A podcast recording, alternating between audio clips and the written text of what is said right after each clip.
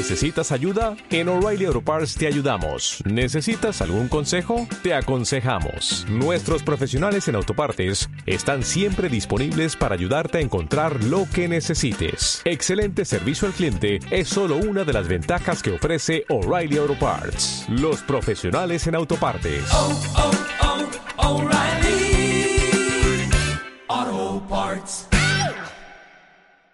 Podcast Sura.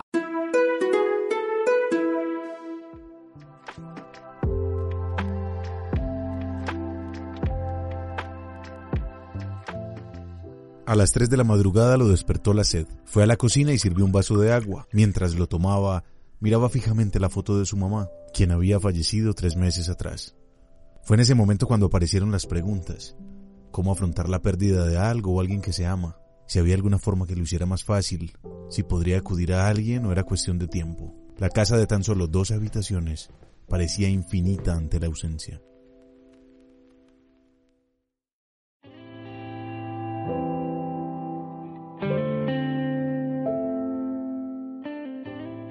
Lo que acabamos de escuchar es la historia de muchos, si no la de todos. Aunque se manifiestan de distintas maneras, la pérdida, la ausencia y la incertidumbre son parte de la vida y los altibajos que ésta trae consigo. Es que sobrellevarlo no siempre es fácil, pero suelen ser momentos decisivos para cuestionarnos, apostarle al cambio y reconocer la importancia de aceptar y gestionar nuestras emociones.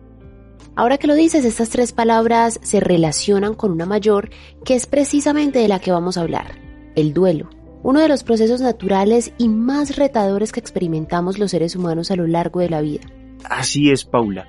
Este es el primero de cinco episodios que dedicaremos a un tema que va más allá de nuestra reacción cuando perdemos algo o a alguien que nos importa. Diego, ¿será que hablamos del duelo solo para referirnos a la muerte? ¿Cuándo se convierte en un proceso que afecta la calidad de vida? ¿Cómo reconocer que es necesario pedir ayuda? De esto precisamente vamos a conversar en este espacio. Te damos la bienvenida a esta conversación para reflexionar y aprender. ¿Te quedas con nosotros estos minutos? Pues bien, empecemos.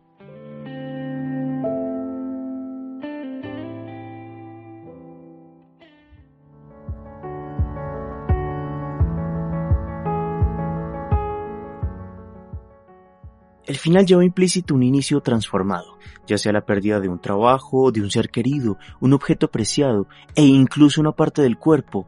Estos finales nos moldean desde la dificultad, proponen un giro en nuestras dinámicas y nos invitan a cambiar no solo actitudes, sino también comportamientos. Es cierto, aunque no seamos tan conscientes de ello, los seres humanos tenemos un carácter camaleónico, pues constantemente estamos expuestos al cambio de emociones, de rutinas y de opiniones, solo por mencionar algunos ejemplos. Paula, tienes razón, y uno de estos cambios lo genera, por supuesto, el duelo. Y para profundizar más en lo que significa, invitamos al médico y terapeuta Jorge Gómez. Jorge, bienvenido y gracias por ser parte de este especial de Podcast Sura sobre el duelo. Empecemos hablando de su definición. ¿Qué es el duelo? Bueno, el duelo es una experiencia, no es, uno no puede hablar del duelo mucho desde la teoría, porque solo se sabe del duelo cuando se experimenta, la experiencia emocional, sensorial, mental, social, familiar, espiritual, cuando vivimos una pérdida, independiente si la pérdida es por muerte, si la pérdida es por una relación que terminó, si es el salir de un trabajo, ya sea porque uno lo echaron, se retiró, se jubiló, o por ejemplo la pérdida de una mascota o la pérdida del dinero, la pérdida de la confianza, todo, todas las formas en cómo tratemos de adaptarnos a las pérdidas es lo que se llama duelo. Entonces es la experiencia emocional, sensorial, mental, espiritual, social, familiar ante una pérdida.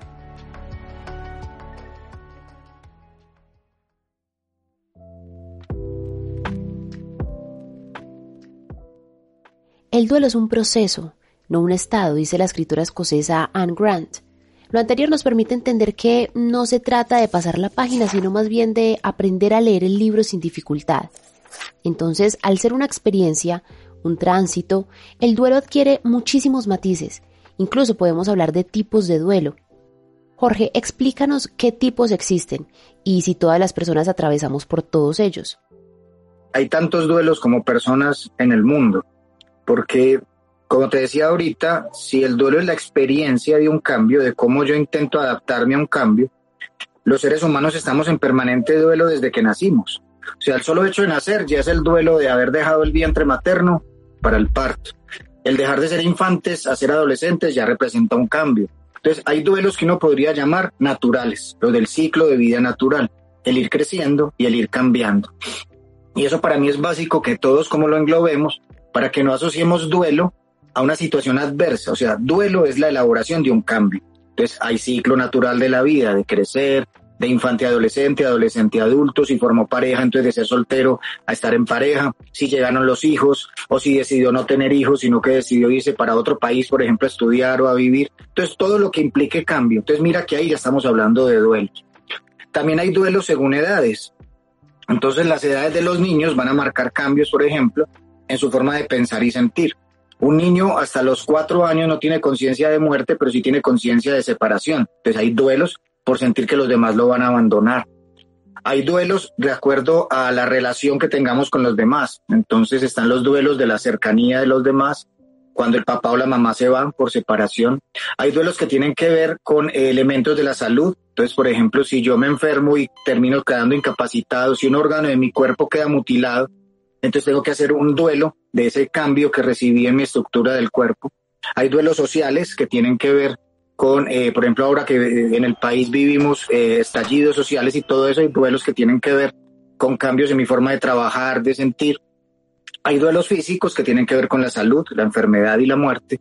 Hay duelos emocionales que tienen que ver con las expectativas que tenía yo de la vida, entonces que tengo una relación y tenía expectativa de que me iba a ir a vivir, que íbamos a estar bien. Entonces las expectativas que tenemos también influyen. Y hay duelos que tienen que ver también con la parte espiritual por la expectativa que tenemos de la divinidad, porque lastimosamente tenemos un Dios mental que creemos que es como una lámpara mágica que si yo le rezo me da lo que yo quiera y cuando ocurre el duelo eh, creemos que fuimos traicionados. Entonces esto es para englobarte que duelo no solo es para pérdidas físicas, sino que también hay duelos que tienen que ver con sociedad, con familia, con trabajo, con proyectos de vida. Entonces hay muchos tipos de duelo y la forma, mi forma de ver, de encaminarse, de tratar de transitar el duelo, es dejar que las emociones actúen en uno y no tratar de buscar un punto medio en ellas. Jorge, gracias. Así las cosas, debemos entender que los seres humanos nos enfrentamos permanentemente al cambio, a la transformación. Exacto. Y por eso te quiero proponer un ejercicio. Piensa un poco en esos momentos donde has enfrentado situaciones adversas de las que creíste que no ibas a salir. En algún momento tuviste que tomar una decisión, seguir como estabas o tratar de hacer un cambio. Diego, ¿qué sería de nosotros sin esas grandes decisiones? ¿Podrías hacer un paralelo entre lo que eras antes y lo que eres ahora? Paula, me, me pusiste a pensar en varios instantes y, y yo creo que con eso podría dividir mi vida en dos lo que era y lo que fui después de aprender algo específico sobre ese momento complejo. Sé que no hay preparación completa para la dificultad, pero uno adquiere cierta fortaleza y conciencia para entender que hay que enfrentarla. Ahora, reflexionar sobre qué cambios han sido los más representativos para uno puede ayudarnos a aceptar el duelo como un proceso que es normal para todos. Las personas que nos escuchan pueden hacerse estas mismas preguntas y responderlas en un cuadernito. Así todos podemos hacer un viaje al interior. Pero mira, yo pienso que las palabras de Jorge nos invitan a replantear nuestra postura frente al duelo y a darle un nuevo significado. No es la muerte el único momento donde se experimenta este proceso. Eso es muy cierto. Hay muchas otras situaciones donde puede aparecer, lo importante es manejarlo según el ritmo y las posibilidades individuales. Por eso, Jorge, ¿cuáles son las etapas por las que una persona pasa en un momento de duelo? Está escrito, aunque cada vez está más controvertido, que hay unas etapas que eh, la primera persona que los escribió fue Elizabeth Kubler-Ross, una mujer psiquiatra pionera de los llamados cuidados paliativos, que ella definió etapas del moribundo que después los han como proyectado hacia el duelo y hablan de una etapa de shock, una etapa de negación, una etapa de negociación o de tratos con el destino, una etapa de depresión o tristeza y una etapa de aceptación. Eso es en la teoría, pero en la práctica, en la experiencia, cuando uno habla con la gente en el duelo, eh, no se, no, como que no se encajan en ninguna de estas fases, porque la realidad es que en el duelo lo que se viven son emociones como una montaña rusa, es una tormenta, la tormenta emocional más grande que puede vivir un ser humano. Y en el mismo día uno puede evidenciar estar en negación, estar en rabia, estar en tristeza. Entonces las fases son esas, pero por lo menos para mí en lo que trabajo del duelo, es claro que trabajar en fases es tratar de ver el duelo como una cosa lineal, que después del uno viene el dos. Y uno en la experiencia del duelo evidencia que así no es, que en un mismo día uno puede tener diferentes formas de expresar. Jorge, entonces, cuando estamos en duelo no es conveniente pensar de una manera lineal, porque eso nos llevaría a movernos en un solo lugar, aunque la mente se encuentre en diferentes escenarios. Definitivamente el cerebro aún tiene muchos misterios por resolver. No sabemos cuál va a ser nuestra reacción en un momento de esos. Incluso no sabemos cuáles van a ser los síntomas físicos que podremos experimentar. Jorge, ahí se me ocurre una pregunta. ¿Cuáles son esas manifestaciones físicas y emocionales que una persona puede sentir durante el duelo? El común denominador es la tristeza, porque es una sensación de que se rompió el mundo y la gente, gracias a esa tristeza o a pesar de esa tristeza, como queramos llamar, también tiene una sensación de irrealidad. O sea, estoy viviendo otra realidad. Yo me desperté en un día y resulta que el mundo era otro, porque ya la gente piensa distinto. Entonces, esa es otra de las, o como de las sensaciones o emociones más profundas que vive la gente en duelo, y es que yo cambié de mundo. O sea, puedo que tenga la misma gente alrededor, pero piensan distinto, van a otra velocidad, entonces es tristeza, irrealidad, cambio del ritmo, que es una de las cosas más desesperantes porque nos han enseñado a buscar resultados, a que después del miércoles viene el jueves y uno se queda dando vueltas en el día que murió o perdió. Eso también lleva a una emoción muy constante que es la ira. Ira contra todo contra, y contra uno mismo. ¿A qué gente le puede tener la ira? Al que se murió o a lo que perdió, porque me abandonó, porque me dejó. Al sistema médico si fue una enfermedad, a la sociedad si fue un accidente, si fue violencia, a Dios, por lo que te decía ahorita que que nos sentimos traicionados a uno mismo, que porque yo debía haber hecho, yo no debía haber hecho. Y esa ira genera impotencia porque creemos, siempre pensamos que pudimos haber salvado a la persona. Y ese es uno de los eh, determinantes más grandes que hay en el duelo. La persona se va para el pasado a decir yo debía haber hecho o yo no debía haber hecho. Y se queda dando vueltas en un pasado que lo único que hace es hundirlo más profundamente, lo que lleva a tal vez la emoción más dolorosa y que causa más daño que es la culpa. Porque empezamos a hacernos culpables de haber nacido casi, de haberlo conocido. Y esa culpa vuelve a generar miedo, vuelve a generar ira. Mucha gente habla del apego como si fuera una, una situación negativa. Y yo ahí también quiero hacer una precisión de acuerdo a la experiencia que llevo con el duelo. Todos los seres humanos nos apegamos, todos hacemos vínculos con la gente, todos. Es imposible andar. Si usted va desapegado, es que nunca conoció a nadie, que ni siquiera conoció a un árbol, o sea, no tiene ninguna relación. Ya es diferente cuando el apego es una obligación, cuando mi vida depende de. Entonces el apego, sano o malsano, podría ser una manifestación, pero las más grandes son estas. La sensación de irrealidad, la sensación de tristeza, la pérdida de ritmo y de desconexión con el tiempo. Así que uno podría englobar el duelo en una palabra, confusión. Uno está muy confundido y en donde explotan todas estas emociones. Por eso lo primero que se le dice a la gente es que aprenda a decidir no decidir. O sea, que esté quieto, porque es un terremoto, entonces que vamos despacio con la vida. Físicamente, una de las sensaciones más grandes es opresión en el pecho, taquicardia y una sensación como falta de aire. El duelo, si vamos a hablar desde la parte de medicina complementaria, es una opresión grande sobre el llamado chakra del corazón, el chakra del cielo, el chakra de Dios.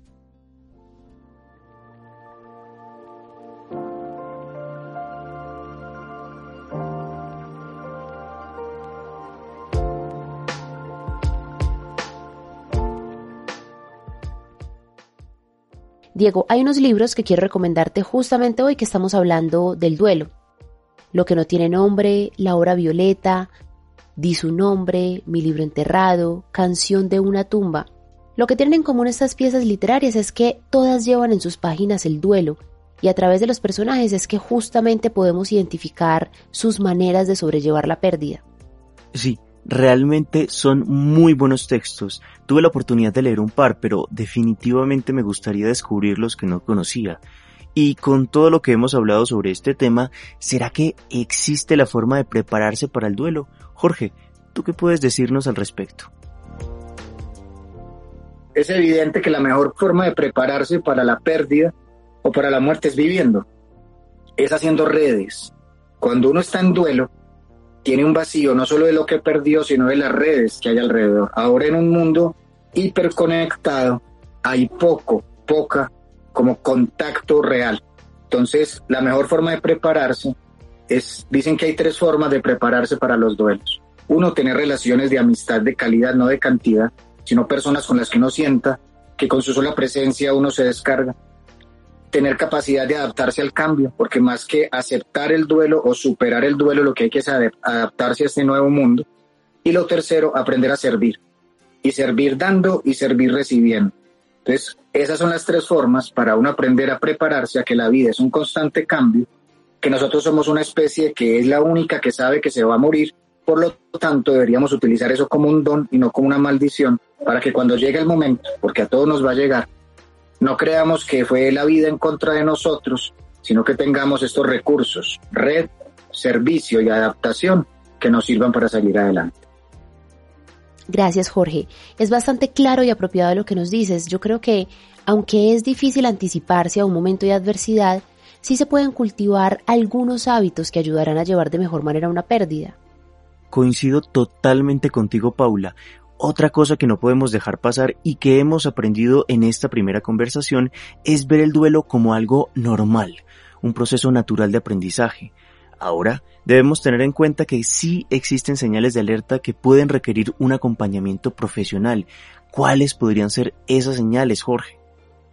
Todo depende del tipo de duelo. Es diferente un duelo por muerte a un duelo por separación, del tipo de relación que tenía con aquello o aquel que perdí. Es diferente el duelo de un hijo que dejó de ver al papá hace 30 años y el papá se murió al hijo que vive con el papá desde hace 30 años. Entonces todo depende de mi relación con aquello que perdí. Pero ¿qué puede? ¿Cómo puede decir uno que se está complicando? Como les decía ahorita, el duelo es una montaña rusa, hay muchas emociones que suben y bajan. Si yo me quedo estancado en una emoción, no tengo ese sube y baja, es una de las señas más representativas de que algo se está quedando mal, se está quedando estancado. Entonces, precisamente lo que la gente piensa, me estoy volviendo loco, loca por tener el altos y bajos emocionales, resulta que eso es lo sano tener esos altos y bajos emocionales. Quedarse en una sola emoción, quedarse como estancado en una sola emoción, representa que hay un riesgo de como que el duelo se complique. En este punto, es recomendable entonces acudir a la ayuda de un profesional o de esa red de apoyo que cada uno tenga. Jorge, cuéntanos cuándo debería alguien buscar ayuda. Todos, absolutamente todos necesitamos ayuda en el duelo, lo que no significa que sea ayuda profesional. O sea, pero todos, nadie sale de un duelo solo, nadie. Pero entonces eh, uno diría, si los recursos familiares, sociales de la persona que está en duelo son suficientemente amorosos, compasivos, comprensivos, que tengan escucha activa, esta persona nunca va a requerir ayuda profesional. Pero lastimosamente estamos en una sociedad que al, mes le está diciendo a la persona que ya debería estar bien, que ya es hora, y resulta que al mes apenas está empezando el duelo. Si vamos a hablar del tiempo, apenas en el primer mes uno empieza a darse cuenta de lo que pasó. Entonces, cuando una persona debería acudir, hay varios signos, lo que te decía ahorita, las emociones que no cambien, el no dormir bien, el sentir, porque uno siente que está enloqueciendo, pero el sentir que no hay nada ni nadie con quien pueda descargarme, con quien pueda evidenciar todo esto, y si sumado a esto, eh, estoy teniendo cambios en mi cuerpo físico ya me queda más claro. Entonces, mantenernos atentos a los cambios, identificar los ritmos de nuestro organismo y responder a las señales que entregan el cuerpo y la mente deben convertirse en una prioridad para gestionar el duelo. Yo creo que sí. En eso se resume todo. La ayuda y el reconocimiento de nosotros mismos son fundamentales. Y al final toda esa transformación seguro tendrá un momento de calma en el que sabremos que hemos transitado este proceso de manera adecuada. ¿Cómo lo identificamos, Jorge? ¿Hay algún momento en el que podemos decir que el duelo pasó? No es cuando dejes de llorar por la persona, porque la nostalgia va a seguir siendo, sino mira la paradoja, cuando rías sin que te dé culpa, porque es que el duelo es tan, no el duelo, el cerebro es tan fregado que todo el día estás diciendo cuándo se acabará esta tristeza, pero si en algún momento te cuentan algo agradable, te reís, inmediatamente sentís culpa, pero yo qué hago riéndome, si mi esposo se murió, si mi hijo se murió. Cuando eres capaz de volver a disfrutar la vida sin asociarlo a culpa por el otro, es cuando uno dice esta persona ya se adaptó y ya se está siendo capaz de dar nuevos pasos.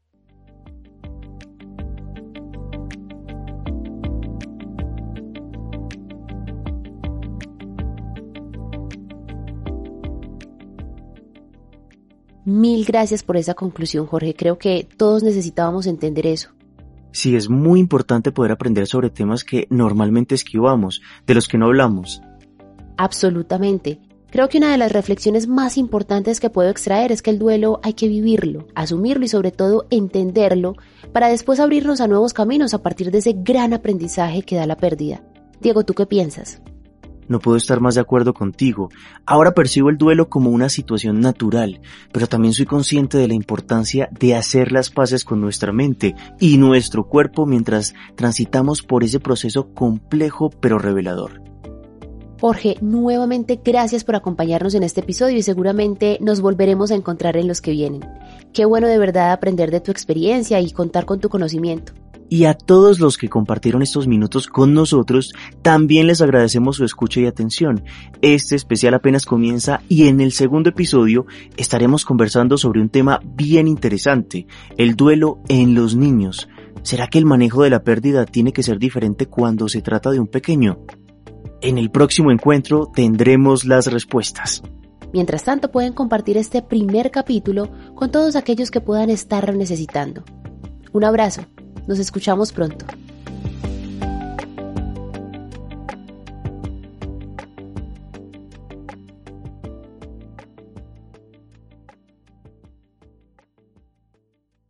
Podcast Sura.